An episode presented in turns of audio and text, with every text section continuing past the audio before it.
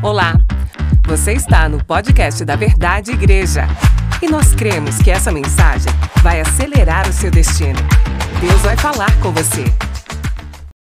Bem, eu quero falar nesta manhã uh, sobre um, um tema que Deus colocou no meu coração, que é resolvendo os dilemas da vida. A vida tem dilemas. Eu tenho dilemas, você tem dilemas, nós temos conflitos internos, e esses conflitos internos, tantas vezes, eles se materializam externamente. Então, antes de nós tentarmos resolver os dilemas externos, nós precisamos resolver os dilemas internos. Você está comigo? Amém? Glória a Deus. Então, abra comigo sua Bíblia no Evangelho de João, capítulo 4. Evangelho de João, você pode deixar a sua Bíblia aberta aí. João, capítulo 4. João é o quarto Evangelho, capítulo 4. Nós vamos ler primeiro os versículos do 1 ao 8 e na sequência da mensagem a gente continua. Antes de nós lermos, deixa eu te refrescar a memória daquilo que nós falamos domingo passado. Nós estamos aí há um ano quatro para cinco meses é, nos adaptando com esta nova fase que a humanidade está passando e uma das formas de organizarmos os nossos quatro cultos foi através das inscrições para que o, o, as pessoas pudessem estar é, é, divididas né, com toda segurança e protocolo nas nossas quatro celebrações de domingo. Mas hoje é o primeiro domingo que nós estamos liberando as inscrições, ok? Então é possível que aqueles que não pegaram a nossa comunicação na semana passada possam ter ficado um pouco perdido com isso. Obviamente que a informação ela é importante chegar até todos. Então eu queria pedir que você nos ajudasse a fazer essa informação chegar através do seu pequeno grupo, de uma mensagem, enfim, inclusive ao longo desse domingo. Então nós estamos liberando para ver como a igreja se comporta, ok? Nesse primeiro domingo, sem as inscrições. Se tudo correr bem, nós continuaremos com, as, com os nossos cultos sem inscrições, ok? Porque todo mundo geralmente acaba se organizando para vir no mesmo horário de culto, com algumas exceções. Tudo bem? Então, é, ajude essa informação se propagar para que a gente continue agora tranquilamente com as nossas celebrações. João capítulo 4, versos do 1 ao 8 diz assim: Os fariseus ouviram falar que Jesus estava fazendo e batizando mais discípulos do que João. Embora não fosse Jesus quem batizasse, mas os seus discípulos, quando o Senhor ficou sabendo disso, saiu da Judéia e voltou uma vez mais a Galiléia. Era-lhe necessário passar por Samaria. Assim chegou a uma cidade de Samaria chamada Sicar, perto das terras que Jacó dera a seu filho José. Havia ali um poço de Jacó. Jesus, cansado da viagem, sentou-se à beira do poço. Isto se deu por volta do meio-dia. Nisso veio uma mulher samaritana tirar água. Disse-lhe Jesus: Dê-me um pouco de água. Os seus discípulos tinham ido à cidade comprar comida. Até aqui. Pai, obrigado pela tua poderosa palavra. Sabemos que nessa manhã podemos aprender com a mulher samaritana e com Jesus. A mulher com seus dilemas e Jesus como resolvedor de cada um deles. Nós queremos tirar princípios, lições, aprendizados desse texto e aplicar na nossa vida, porque assim como essa mulher tinha dilemas, nós também temos os nossos dilemas. E nós queremos ver cada um deles serem solucionados, equacionados, resolvidos. E é por isso que nós pedimos a tua ajuda.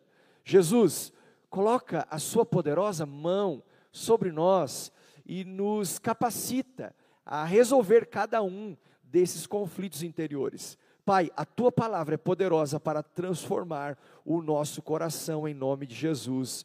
Amém. Meus irmãos, a mulher samaritana, ela tinha dilemas que precisavam ser resolvidos. E o texto nos conta que Jesus está saindo da Judéia e ele vai para a Galiléia. E nesse trajeto ele poderia escolher entre três caminhos para chegar ao seu, ao seu destino. Ele poderia seguir pela costa, Jesus poderia atravessar o Jordão, ou ainda Jesus poderia ir por Samaria. E o que Jesus escolhe? Jesus escolhe ir por Samaria. Só que a história nos mostra que todo judeu ortodoxo evitava passar por Samaria, porque existia um conflito eterno, vitalício. Havia um ódio entre judeus e samaritanos. Só que tem um detalhe: Jesus ama resolver dilemas vitalícios. Sabe aquele problema de família que você pensa assim, nunca mais vai dar volta? Bem, Jesus é especialista em resolver problemas ou dilemas vitalícios. A história que nós acabamos de ler nos dá alguns detalhes importantes. Primeiro, Jesus, nesta travessia, ou nesse trajeto até chegar em Samaria, quando ele chega, ele chega muito cansado. E ao chegar cansado, ele senta ao lado do poço. Ao lado do poço. Era fim de tarde. E de repente vem uma mulher samaritana. Por que, que veio uma mulher samaritana tirar água do poço no fim de tarde?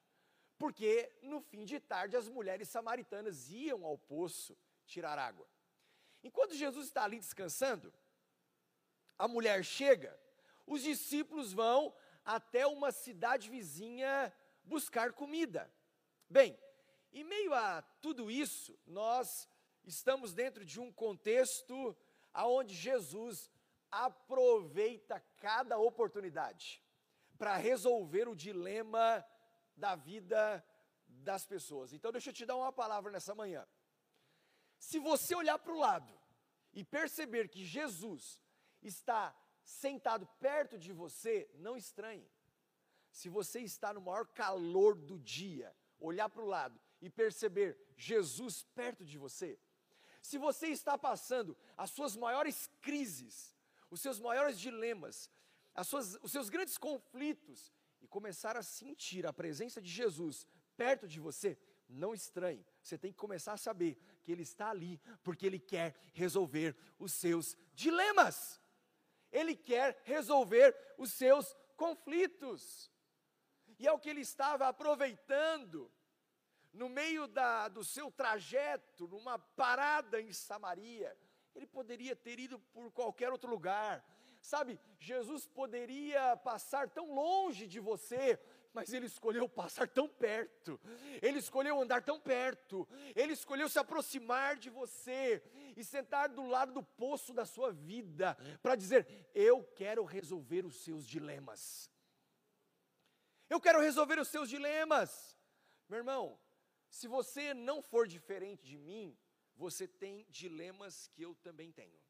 Porque todos nós temos dilemas que precisam ser resolvidos. Todos nós temos conflitos no coração que precisam de uma solução. Todos nós temos necessidades internas e necessidades externas que precisam de uma provisão, de uma ação de Deus, de uma intervenção sobrenatural. Só que eu estou convencido de uma coisa: dilemas se resolvem com encontros. Se você estiver anotando, anote isso. Dilemas se resolvem com encontros. Escute, você está num encontro nessa manhã. O Senhor está sentado ao lado do poço da sua vida. E Ele está provocando um encontro para resolver o seu dilema. Quando você saiu de casa hoje cedo, você saiu para um encontro. Quando você vai para o seu quarto, fecha a sua porta e ora ao Pai, que está em secreto, o Pai que vê em secreto te recompensa naquele encontro. Quando você está no meio dos dilemas do seu dia a dia, no seu trabalho, e você para um pouquinho, fecha a porta do seu escritório, da sua sala, ou vai para o refeitório e para tudo e se conecta com Deus, saiba, o Pai está ali para resolver os seus dilemas, e dilemas se resolvem com encontros. Encontros são chaves que destravam níveis mais profundos do nosso destino. Jesus amou e continua amando encontros. Jesus é especialista em provocar encontros. Então escute uma coisa: um único encontro é capaz de resolver um dilema vitalício. Um encontro e tudo pode mudar. Um encontro e a perspectiva de vida ela passa a ser outra. Eu tive um encontro no ano de 1999, um encontro que mudou a minha vida para sempre. Para sempre. Eu continuo tendo encontros com Jesus todos os dias. E esses encontros estão mudando, melhorando e a, me fazendo crescer e, e progredir na minha caminhada de fé. Então, todo dilema precisa de um encontro para ser resolvido. Uma pessoa comum, como eu, como você, precisa de um encontro incomum, extraordinário, para resolver um dilema que pode inclusive ser vitalício. Deus conhece mais sobre você do que você mesmo se conhece. E isso é impressionante. Sabe por que ele te conhece? Porque foi ele que te criou. Foi ele que te formou. É por isso que Deus conhece os seus dilemas. É por isso que Deus conhece as suas dúvidas. É por isso que Deus conhece os seus medos. Deus conhece as suas preocupações. Deus conhece as suas lutas. Deus conhece, sabe, as suas crises. Deus conhece os seus pecados. Deus conhece as suas motivações. Deus conhece os seus medos, os seus, os seus movimentos. Deus conhece e sabe, fio por fio, que está na sua cabeça. O Senhor leva todos os nossos dilemas em consideração. Ele não despreza a sua dor. Ele não despreza a sua fraqueza, ele não despreza a sua luta, ele não despreza a sua crise, ele não despreza o seu medo, ele não despreza a sua dor, ele não despreza o seu dilema. Agora, a chave para resolver um dilema é através desse encontro. Sabe, um encontro pode ser uma simples conversa entre duas pessoas. Simples. Que estão vivendo um dilema e precisam de uma solução. Porque Jesus é o maior especialista em resolver os dilemas da, da vida. Agora, a Bíblia nos mostra o dilema de uma mulher. A mulher samaritana, que teve uma conversa Diga comigo, uma conversa. Uma conversa. Ele, ela teve uma conversa. Uma conversa, um encontro com Jesus na beira do poço. E o seu dilema foi totalmente resolvido. Agora, como? Como é a pergunta? Como resolver um dilema? Você não vai encontrar uma outra resposta a não ser ter um encontro com Jesus. Sabe por que, que as pessoas se cansam na vida? Porque elas tentam resolver os seus dilemas em outras fontes que não é Jesus. Agora, quando você chega na fonte, quando você chega e bebe desta água viva, ah, meu irmão, o dia que você bebe dela, você não tem mais sede, ou seja, você é completamente saciado e satisfeito. Aleluia! Então é hora de nós cultivarmos encontros com Jesus. O encontro que nos leva para uma salvação, mas também os encontros diários que nos, de, que nos dão respostas, que nos trazem consolo, que nos aceleram o destino, que nos apontam um caminho, que nos dá revelação, que nos confronta, que nos aperta, que puxa a nossa orelha mas que também faz um carinho, que nos coloca no colo, que nos abraça, que nos diz: vai, filho, chegou a sua vez. mas também, filho, calma, fica aqui, espera, deixa eu te enraizar no secreto. Então você começa a perceber o quanto os encontros são poderosos. Então, ao ter um encontro com Jesus, ou ao ter um encontro em Jesus, porque você pode resolver um grande dilema de duas formas: tendo um encontro com Jesus, ou tendo um encontro em Jesus. Porque tem horas que o seu dilema é com uma outra pessoa. E, e, e, você precisa ter um encontro com Jesus, mas tem horas que você precisa sair desse encontro com Jesus e ter um encontro com uma pessoa em Jesus. E você ir lá e resolver aquele dilema. Lembrando, ele pode ser vitalício. Com uma sentença do inferno dizendo: Eu decidi acabar com a sua família.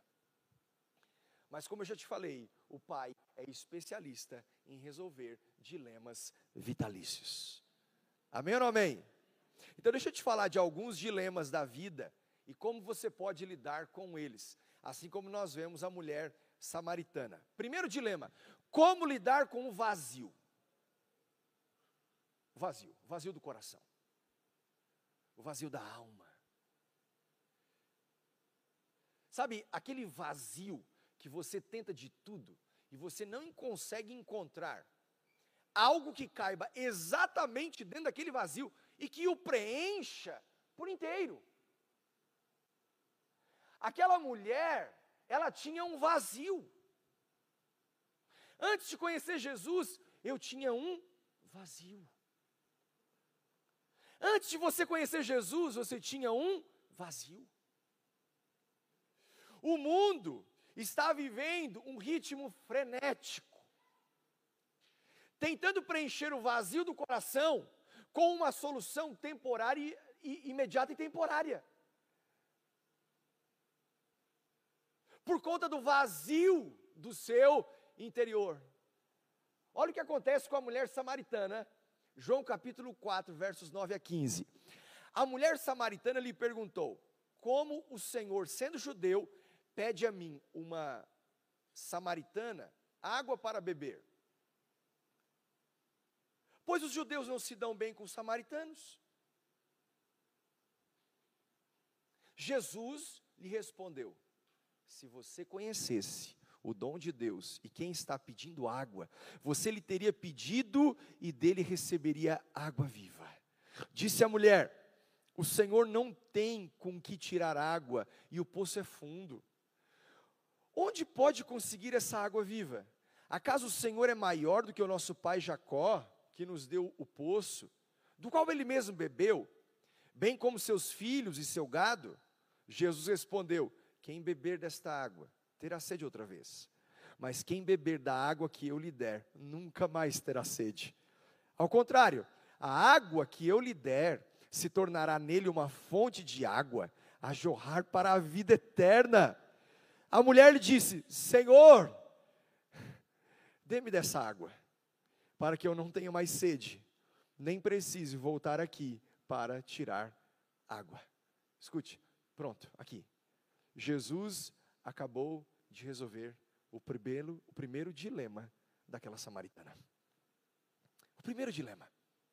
Qual é o dilema? O dilema do vazio. Me dá água. Não, senhor. É, é, é, Jesus é, não vai dar para você aqui. Ele estava provocando, ele estava provocando aquela samaritana para que o seu dilema viesse para fora. E ele pudesse resolver o vazio do coração daquela mulher. Trazer resposta para o coração dela. Agora, é claro que todo o entendimento que ela teve, que eu tive, que você teve, que você que está chegando vai passar a ter, ele vai ser progressivo. Ela não estava entendendo no âmbito espiritual. Ela achou que Jesus estava falando da, da sede por causa do cansaço da sua viagem. É, é natural que a mente humana não consiga entender a grandeza da mente divina. É natural que você chegue diante desse poço chamado Igreja do Deus Vivo, aonde tem uma água que jorra sem cessar para todos aqueles que têm uma sede. E você tente entender que o vazio do seu coração deve ser preenchido com outras coisas. Isso é natural. Mas Jesus estava provocando o dilema daquela mulher para que viesse para fora, para que ele resolvesse o dilema da samaritana. As pessoas estão em busca da felicidade. A mulher samaritana não era diferente. Você buscou felicidade em tantos lugares. Eu busquei felicidade em tantos lugares. E tudo bem, não há problema algum nisso, não há, não há, nós não vamos ver o Senhor é, é, é, é desconsiderando a necessidade do homem em buscar felicidade. Agora, onde encontrar a felicidade pode ser um problema. Onde nós encontramos uma resposta para o vazio pode ser um problema.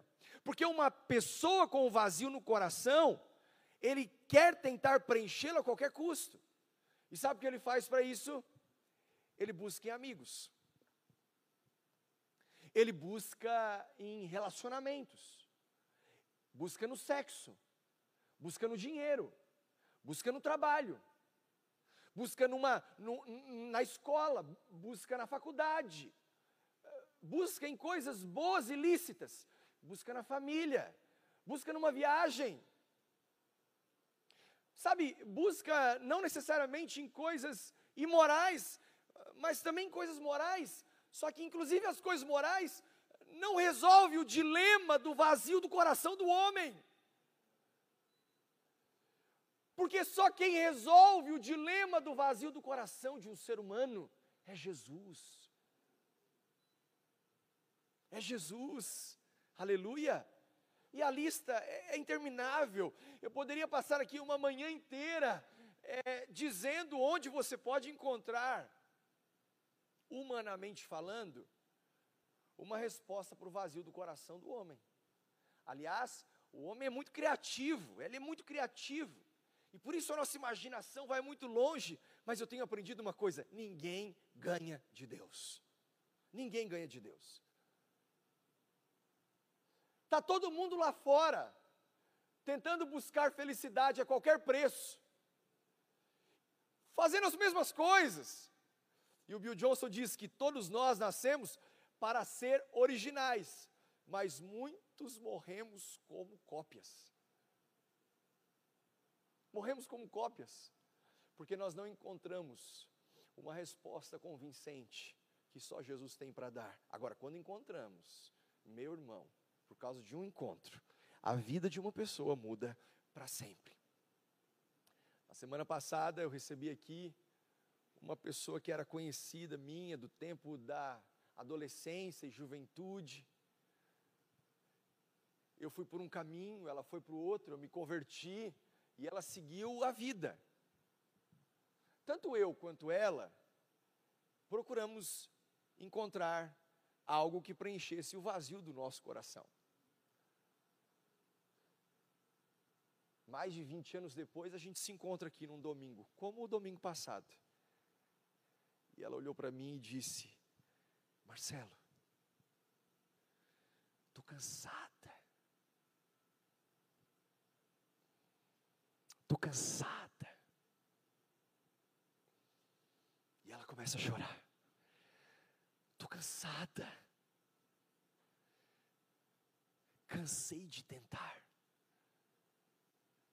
Sabe, é como a mulher samaritana, como eu, como você, que estamos indo despretensiosamente no poço da vida, tentar, tentar buscar a água para satisfazer a nossa sede do momento, e de repente a gente olha para o lado, e quem encontra? Jesus. E Jesus olha e fala assim: me dá água. Não. Esse poço é fundo, você, você não vai conseguir. Não. Eu não estou falando dessa água. Eu estou só provocando o seu dilema para te dizer que a hora que você beber dessa água, você nunca mais vai ter sede. Jesus é água viva. Jesus é a resposta. Jesus é o seu alimento. Ele disse: Quem de mim se alimenta, por mim viverá. Por isso que o que está faltando em nós está sobrando em Jesus. Porque ele vem e ele encaixa exatamente no espaço do vazio do coração do homem. Exatamente nesse espaço. Meu irmão, não existe água suficiente nos poços da vida. Não existe que será capaz de matar a sua sede para sempre. Agora, quando você encontra essa fonte de água viva, escute, qualquer pessoa que descobre nesta fonte quem Deus a fez para ser, jamais gostaria de ser qualquer outra pessoa. Porque o Senhor te chamou para ser original e não para morrer como uma cópia. Enquanto o mundo está morrendo como cópias, onde as pessoas estão tentando resolver os dilemas do vazio do coração, fazendo a mesma coisa que todo mundo faz, estão morrendo sem o propósito da vida. Meu irmão, escute, a gente não sabe lidar com a insatisfação sem a ação do Espírito. Nós não conseguimos. Nós podemos tentar, nós podemos nos esforçar, e eu ouso te dizer que tragicamente o mundo e a religião estão trabalhando arduamente para nos colocar dentro de uma caixa. Tanto o mundo quanto a religião. O mundo com a proposta de você ser feliz a qualquer preço. E a religião dizendo: olha, a sua felicidade está apenas em cumprir estas regras. Só que Jesus é uma pessoa. Jesus é uma pessoa. E quando você se relaciona com essa pessoa, você começa a descobrir: uau, o vazio do meu coração é completamente saciado pela presença de Jesus. Então ele resolve o primeiro dilema daquela mulher, uma vida vazia, uma vida sem propósito, uma sede que não passava nunca. E aqui nós vamos ver o segundo dilema que Jesus resolve na vida daquela mulher e que ele quer resolver na nossa. Como lidar com o pecado? Como lidar com o pecado? Esse é um dilema. Como as pessoas lidam com o pecado? Muitos lidam com o pecado tentando mudar de assunto. Lidam com o pecado fazendo outras coisas. Por quê? Porque existe uma culpa, uma acusação. Satanás está diante do trono 24 por 7, acusando os filhos os filhos, acusando, acusando, acusando. É por isso que na carta do apóstolo João, ele diz: Meus filhinhos, eu vos escrevo essas coisas para que não pequeis. Mas se porém alguém pecar, tendes um advogado junto ao Pai, Jesus Cristo, o Filho. É Ele que vai defender as suas causas diante do acusador. Então, como nós vamos lidar com o pecado? Como? Versos 16 a 20 de João capítulo 4. Ele lhe disse: Vá. Olha aqui, novamente ele provocando, tá? Primeiro ele fala da água, né? Agora ele fala assim: Vá, chame o seu marido e volte. A mulher rapidamente já entrega o seu dilema: Eu não tenho marido. Respondeu ela. Disse-lhe Jesus: Ah, você falou corretamente, dizendo que não tem marido. O fato é que você já teve cinco. E o homem com quem agora vive não é seu marido. O que você acabou de dizer é verdade. Disse a mulher: Senhor, vejo que é profeta. Nossos antepassados adoraram neste monte, mas vocês, judeus, dizem que Jerusalém é o lugar onde se deve adorar. Eu, eu já vou voltar a falar disso aqui. Mas é interessante como ela dá uma desviada no assunto, né? Jesus vem e provoca o segundo dilema dela. E ela fala: Eu vejo que é profeta. Ou seja, você me conhece. Você sabe o que eu faço? Você sabe o que eu penso? Você sabe onde, como eu ajo? Você sabe por onde eu ando? Você sabe com quem eu me relaciono? Você sabe que eu já estou no sexto relacionamento? E se continuar assim, eu acho que eu não vou parar. Aqui entra um dilema, o dilema do pecado. Meu irmão, o pecado ofende a santidade de Deus. Ofende a santidade de Deus. E é a única coisa que separa o homem de Deus. A única coisa. Sabe por quê? Porque Deus não habita no meio do pecado. Não habita. E para falar um pouco melhor sobre isso, deixa eu dividir com você pecado de pecados. São duas coisas diferentes. Primeiro, ele está resolvendo o primeiro dilema da, do, daquela mulher, dentro do mesmo assunto: pecado. Mas ele também aproveita o ensejo para já começar a resolver o mesmo dilema, que são os pecados. Então vamos começar falando sobre pecado. O que é pecado? Pecado é errar o alvo. Toda vez que eu peco, eu erro o alvo. Viver uma vida sem Deus é errar o alvo, ou seja, pecado. Por isso que uma pessoa, quando ela não conhece Jesus, ela precisa se arrepender do primeiro pecado, que é viver uma vida sem Deus. Sem Deus. Romanos capítulo 5, verso 12. Portanto, da mesma forma como o pecado entrou no mundo por um homem, e pelo pecado, olha só, pelo pecado a morte, assim também a morte veio a todos os homens, porque todos pecaram.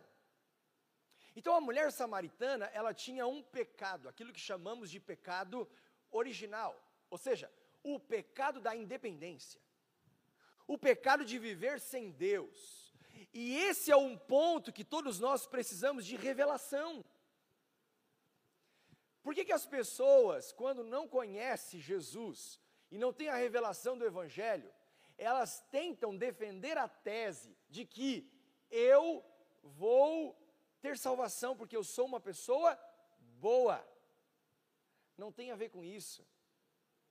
Não tem a ver com isso. Tem a ver com esse texto que nós acabamos de ler. Da mesma forma como o pecado entrou no mundo por um homem. E por onde que o pecado entrou? O pecado entra no Éden. Você conhece a história de Adão e Eva.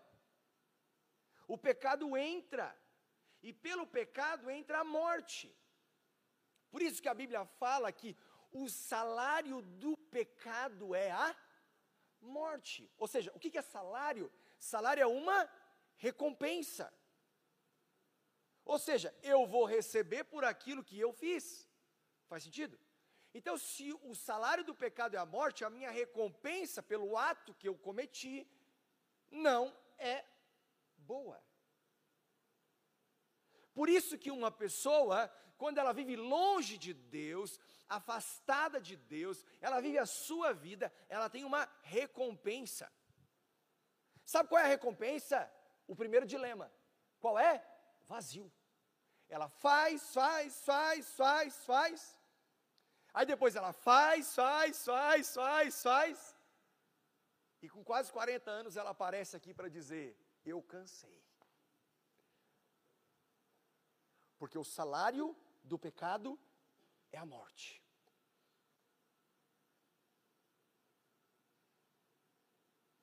Então a mulher samaritana, ela tinha que primeiro lidar com esse dilema do pecado. O pecado. O pecado de uma vida sem Deus. Agora a pergunta é, e por isso que todo mundo precisa de revelação, tá, mas peraí, O que, que eu tenho a ver com Adão? O que, que eu tenho a ver? O cara peca e eu que pago a conta? Ele esculhamba e eu que colho? Ele desanda maionese e eu que. Sabe? E aqui nós temos que entender de uma perspectiva. Alguém falou aqui, um, acho que uns dois domingos atrás, e eu vou tentar usar essa ilustração para a gente é, melhorar a comunicação sobre o pecado. A Bíblia diz em Efésios capítulo 2, isso aqui é importante você entender, versos 19 e 22, portanto, vocês já não são estrangeiros nem forasteiros, mas concidadãos dos santos e membros da família de Deus, edificados sobre o fundamento, olha só, edificados sobre o fundamento dos apóstolos e dos profetas, tendo Jesus Cristo como pedra angular, no qual todo edifício, diga comigo, edifício, todo edifício é ajustado e cresce para tornar-se um santuário santo no Senhor. Nele vocês estão sendo edificados juntos para se tornarem morada de Deus. Olha aqui. Então, por que que em Adão todos pecaram? No texto que nós lemos. Porque nós não somos uma casa isolada. Nós fazemos parte, como o texto acabou de nos falar aqui, de um edifício. Um edifício. Um grande edifício. Quem estava no primeiro andar? O Adão. Adão. E aí depois dele vieram os outros andares. Um deles é o nosso. Quando Adão escorrega com Eva lá no Éden e cai, o que que cai? Só o primeiro andar? Todo o edifício desmorona.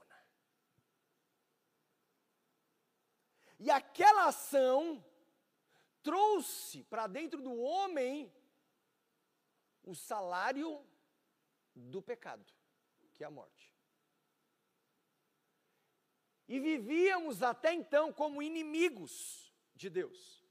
É por isso que a salvação em Jesus, ela se dá na cruz, aonde ele paga os nossos pecados. E ele resolve esse segundo dilema, que é o dilema do pecado. Do pecado. O pecado de uma vida sem Deus. Pastor, como eu resolvo esse dilema? Meu irmão, não tem outro caminho a não ser arrependimento. Ele chega para a mulher samaritana e ele está provocando. Ele está ela está falando dos pecados dela, mas ele está tratando como um todo do pecado de uma vida sem, de, sem Deus. Mas ele já chega nesse assunto, que, é, que são os pecados. Então, quando você resolve o dilema do pecado, você precisa continuar resolvendo dali para frente o dilema dos pecados, que é aquilo que nós fazemos, mesmo depois de termos nos arrependido de uma vida sem Deus. Ou seja, nós transgredimos a palavra do Senhor. Romanos capítulo 5, versos 20 e 21 diz assim: A lei foi introduzida para que a transgressão fosse ressaltada, mas onde aumentou o pecado, transbordou a graça, a fim de que, assim como o pecado reinou na morte, também a graça reine pela justiça para conceder. Então, são as transgressões que cometemos ao longo da vida que são ressaltadas pela palavra de Deus. Quando nós erramos, quando nós pecamos, isso fica evidenciado pela palavra de Deus. Enquanto o pecado aumenta na vida de uma pessoa, a exemplo da mulher samaritana, que já estava no sexto relacionamento, e quanto mais se transgride, menos parece possível se voltar para Deus, já não é? Por quê? Porque temos um acusador que está o tempo inteiro dizendo: olha lá, é o terceiro, Olha lá agora, é o quarto. E agora? Agora é o quinto. O sexto, ih, essa aí já foi.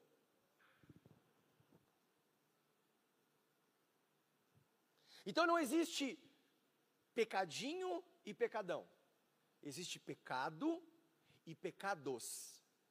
Pecado de uma vida sem Deus, eu me arrependo, me volto, me converto. Pecados, não tem pecadinho e pecadão. Tem os pecados. A diferença está na recompensa, na consequência, no que eu vou colher daquilo que eu plantei. Dois casamentos, três casamentos é um tipo de recompensa. Seis casamentos é, é outro tipo de recompensa. Tá bom, pastor, então agora eu cheguei à conclusão que não tem mais jeito. Não, querido, escute. Aonde aumentou o pecado, onde abundou o pecado, superabundou a graça. A mulher samaritana é o exemplo de uma pessoa que tinha tudo para dizer: é impossível eu me voltar para Deus. Só que Jesus, o que, que ele faz? Ele confronta o paradigma da religião e alcança as pessoas, resolvendo o dilema do vazio e resolvendo o dilema do pecado. Porque aonde abundou o pecado, superabundou a graça. É óbvio que a mente do homem está esperando sempre a punição na proporção da sua transgressão. Essa é a humanidade. Eu falava na ceia do, domingo, do, do, do mês passado que quando você está na mesa da ceia, e a mesa é para quem pertence ao corpo de Cristo, quem faz parte da família da fé, e o Senhor está sentado na mesa, prepara o banquete, chama os discípulos, e puxa a cadeira, dizendo: Vem. Aí você olha e fala assim: Mas eu não mereço. Ele diz: mas a graça está puxando a cadeira para você sentar. Aí você senta na cadeira chamada graça e permanece na mesa. Por quê? Porque o seu dilema do pecado foi resolvido no sacrifício da cruz. E você senta na cadeira pela graça. Mas aí você comete pecados ao longo da vida. Qual é a vontade? Meu Deus, deixa eu sair correndo dessa mesa. Não, não, eu não posso ficar aqui. Esse lugar é muito santo. Aí quando você pensa, eu vou sair da mesa e puxar minha cadeira e sair correndo, Jesus bota a mão na sua, nos seus ombros e diz assim: fica aqui. Não, mas eu não sou digno. Não, mas você fica aqui pela misericórdia. Você senta pela graça, mas permanece pela misericórdia. Porque graça é você receber o que você não merece. Sabe o que você recebeu? Salvação, mesmo tendo uma vida de pecado. Tudo bem? Tá bom, mas a gente comete pecados. E aí dá vontade de sair da mesa, dá vontade de ir embora, de viver a nossa vida, de dizer não tem mais jeito para mim.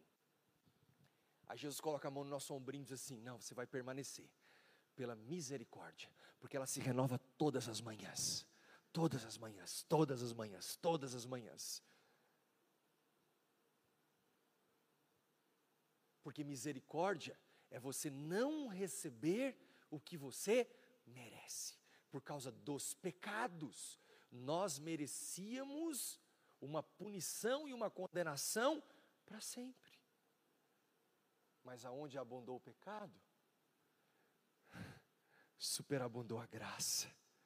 É por isso que Jesus, quando lidava com o dilema do pecado na vida de uma pessoa, ele terminava dizendo: vá e não peques mais. Aleluia.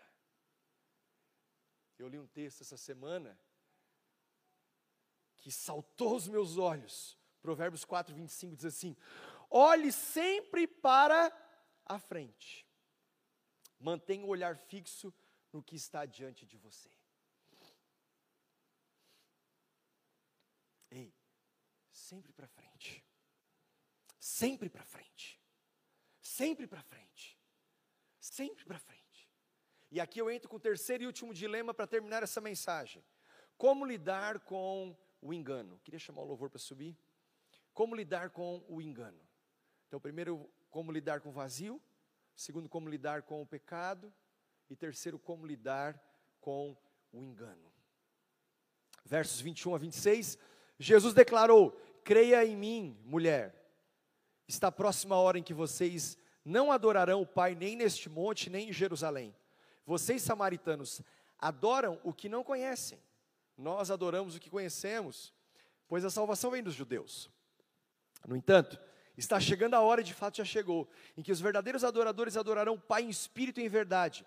São esses os adoradores que o Pai procura. Deus é espírito e é necessário que os seus adoradores o adorem em espírito e em verdade. Disse a mulher: Eu sei que o Messias, chamado Cristo, está para vir. Quando ele vier, explicará tudo para nós. Então Jesus declarou: Eu sou o Messias, eu que estou falando com você.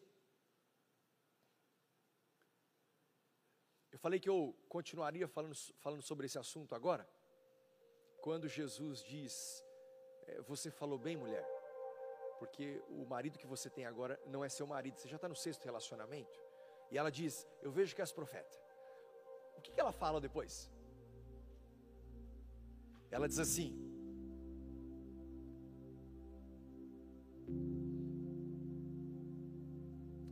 Senhor, não, nossos antepassados adoraram neste monte, mas vocês judeus dizem que Jerusalém é o lugar onde se deve adorar.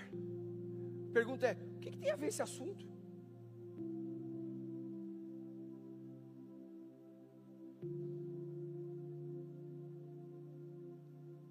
Sabe, quando o Senhor nos pega, é tão forte que a gente quer conversar sobre outra coisa. Você já fez, seu filho já fez isso com você? Você dá aquela apertada nele, ele muda de assunto. Você pode observar, uma pessoa quando ela começa a perceber o confronto de, de Deus com a sua vida, com o seu caráter, com a sua imoralidade, ela vai querer achar um culpado. E geralmente ela vai botar a culpa na igreja. É o que a mulher está fazendo. É a mesma história. O problema é o pastor. O problema é a igreja. O problema é o irmão. O problema é meu líder, lá do pequeno grupo. Meu irmão, o que, que tem a ver uma coisa com a outra? Ei, é hora de resolver os nossos dilemas. Os nossos dilemas. Então Jesus começa a lidar com o engano. Ei, você precisa aprender a lidar com a verdade. A verdade é que não tem culpado para sua transgressão. Você é o único responsável. Porque a salvação, primeiro, que ela é individual. Você só fez o que fez, falou o que falou, olhou para onde olhou, porque você quis. Faz sentido? E como Jesus lida com o engano? Levando a verdade. João capítulo 8, verso 32. E conhecerão a verdade, e a verdade os libertará. Tá bom, você quer falar então sobre isso? É o que Jesus faz aqui com essa mulher. E ele diz: Olha, Deus é espírito. E ele está procurando os verdadeiros adoradores. Então não tem a ver com se é aqui nesse monte, se é no templo em Jerusalém. Ei, escute, você é templo do Espírito Santo, morada de Deus. Para de dar desculpas vença o engano com a verdade. E ele termina dizendo: Eu sou o Messias. Eu que estou falando com você. Sabe, é aquela conversa de pé de ouvido, aonde não tem mais ninguém, só cabe eu e o Senhor. Ele está dizendo: vamos resolver? Ei, vamos resolver isso aqui hoje? Vamos ser limpos pela palavra, vamos ser transformados pela verdade, vamos ser libertos, vamos viver uma nova vida, vamos ser transformados. Uau! Porque Ele sempre está resolvendo os nossos dilemas. E eu quero terminar orando com você. Por Ele ser o Messias, Ele estava levando verdades ao coração dela, dizendo: Olha, eu sou o caminho, a verdade e a vida. Ninguém vai ao Pai a não ser por mim. Ninguém. Ele estava dizendo: Olha, eu não sou uma religião, eu sou uma pessoa. Eu não sou uma água que você tome e meia hora depois tem sede. Eu sou a fonte de água viva. Uau! Isso transforma para sempre a vida de uma pessoa. Eu sou a pedra angular, a pedra de esquina. Vocês são os edifícios, vocês são o edifício. Por isso que Paulo diz em Coríntios 3 que ninguém deve pôr outro fundamento além daquele que já está posto, que é Cristo. Aleluia. E ele termina dizendo: Veja cada um como constrói em cima deste fundamento. Se o fundamento da sua vida é Cristo, ele está resolvendo o dilema do seu vazio, o dilema do pecado e o dilema do engano. E aí você não tem opção a não ser viver uma nova vida. Aleluia! Posso orar com você?